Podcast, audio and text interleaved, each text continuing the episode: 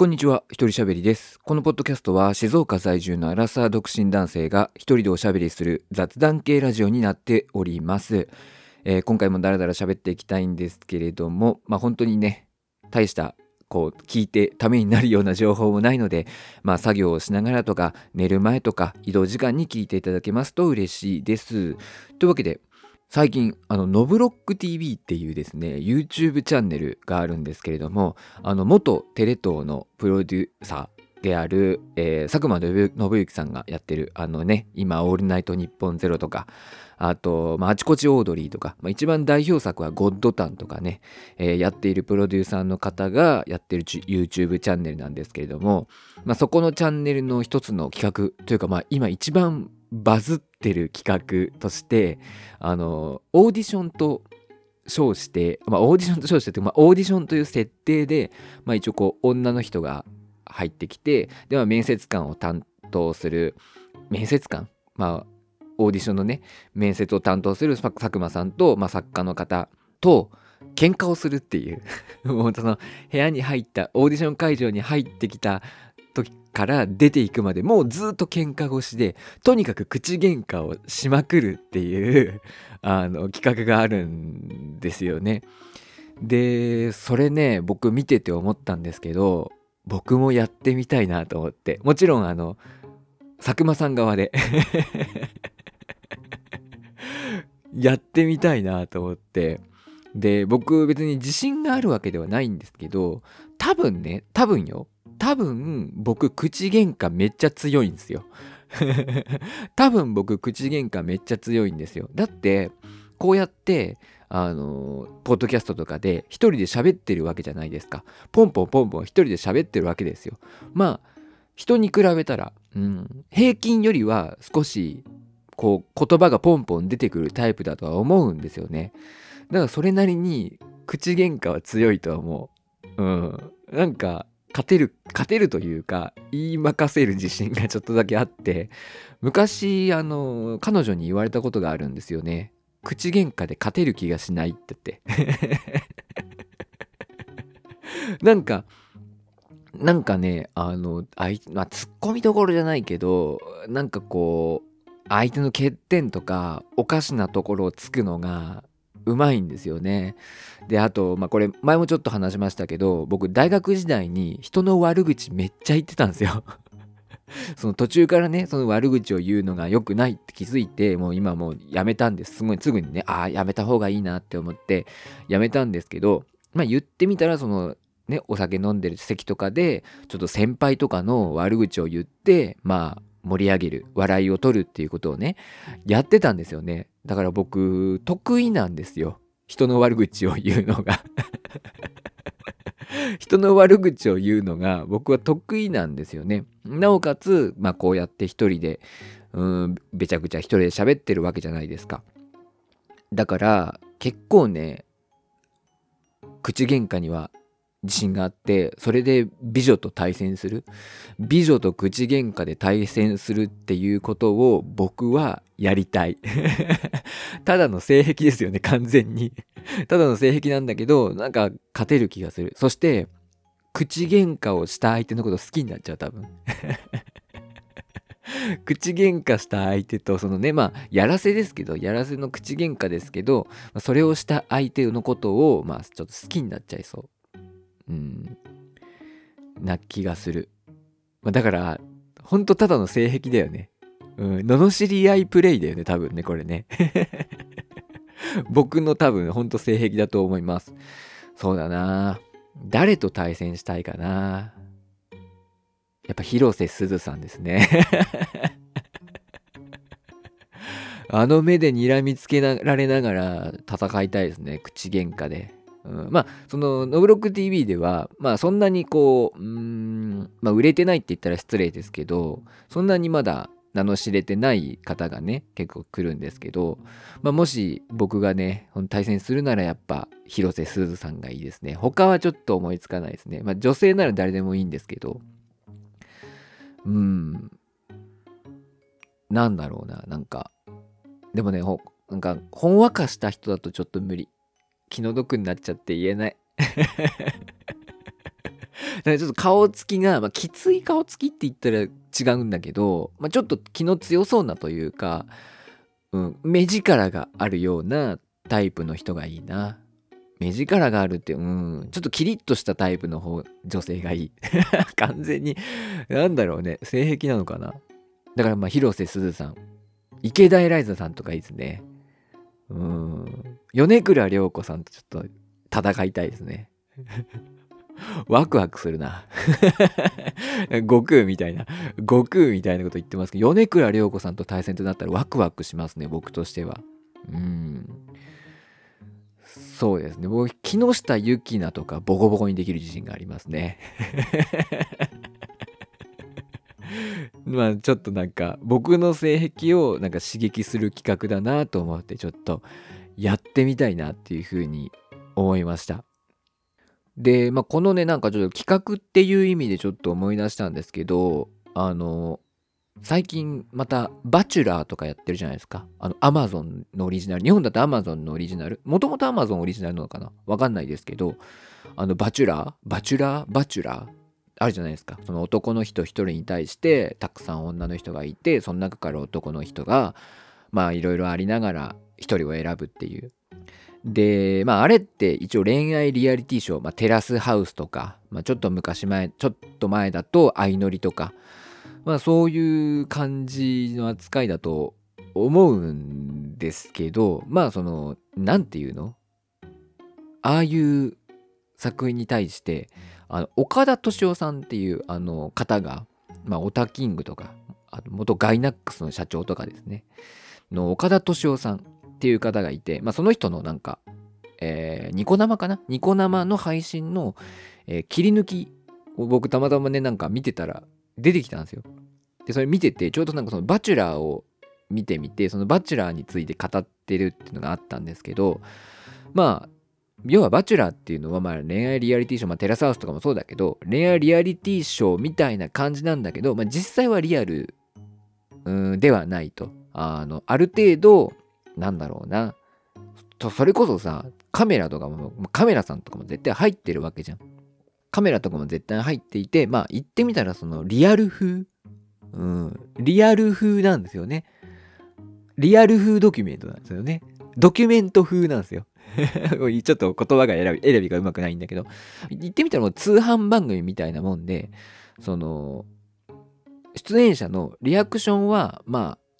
おおよそその人たちの素の演技なんだけど、その台本があるわけではなくてね、ここでこういう驚き方してくださいっていう台本があるわけではない、一応素の演技なんだけど、まあでも、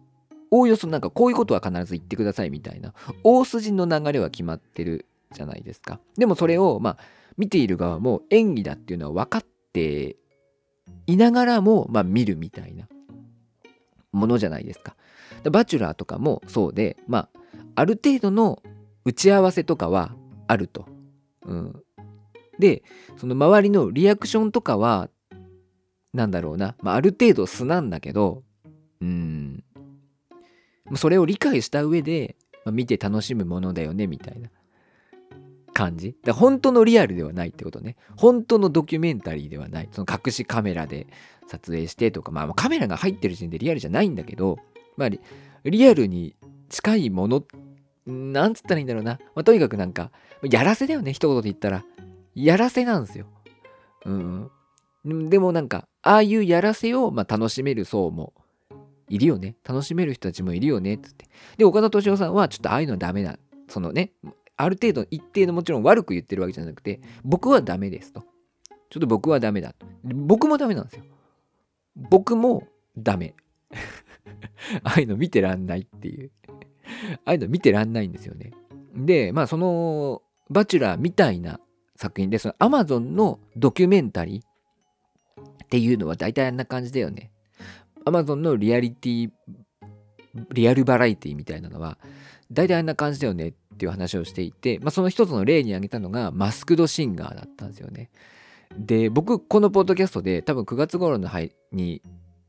配信したものなんですけど、マスクドシンガーの感想を語っているんですね。その時に、なんか見てらんなかったって。その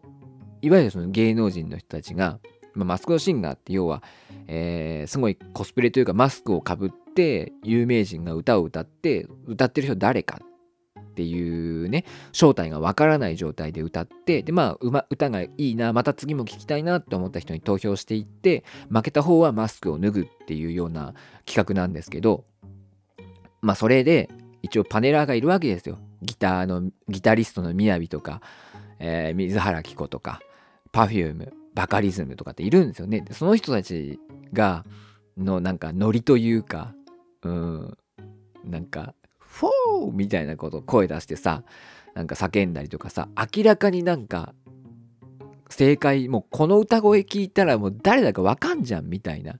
のをわざと外したりとかさなんかそういう感じがそうもう見てらんなかったっていう いうような話をしたんですけど岡田敏夫さんも同じこと言っててでもう触れるとこも僕と同じでこれ安心したんですけどその明らかに歌声を聞いたら小林幸子さんなんです小林幸子なんですもう2秒でわかる。あ小林幸子じゃんみたいな。でもあのギタリストのみやびとかは多分わざとねわざと外してくれって言われてるから答えを言わないでくれって言われてるからえー、藤あや子さんとか石川さゆりさんみたいな。なんかこう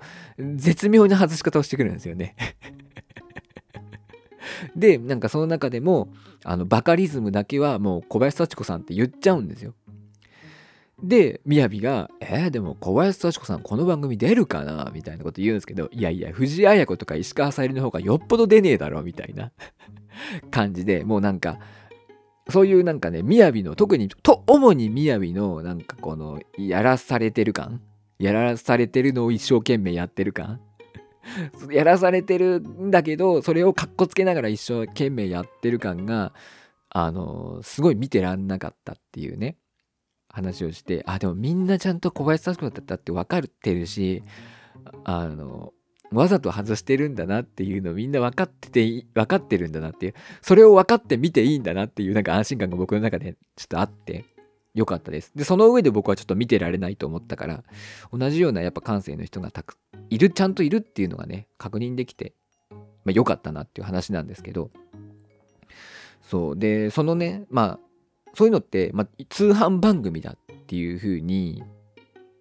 さっきも言いました、その、ね、バチェラーとかのやらせ、まあ、言ってみたら通販番組みたいなもんだよっていう話しましたけど、